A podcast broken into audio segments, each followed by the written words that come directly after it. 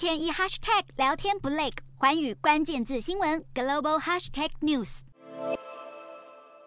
习近平如愿首开先例推进第三任期，甚至可能进一步迈向终身执政。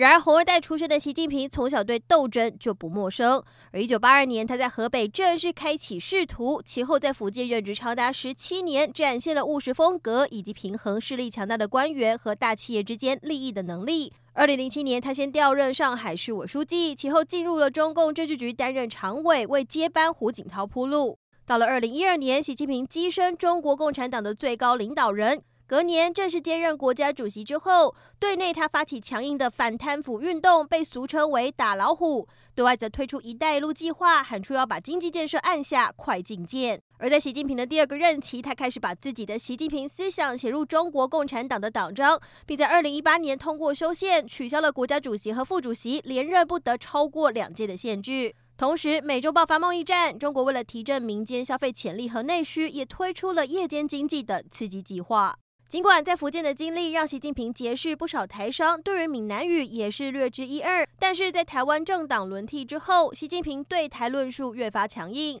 外界关注习近平第三任期将会如何推进共同富裕政策和所谓的中国式民主和中国式的现代化。然而，对于习近平而言，登顶只是开始，如何稳住阵脚，恐怕才是关键。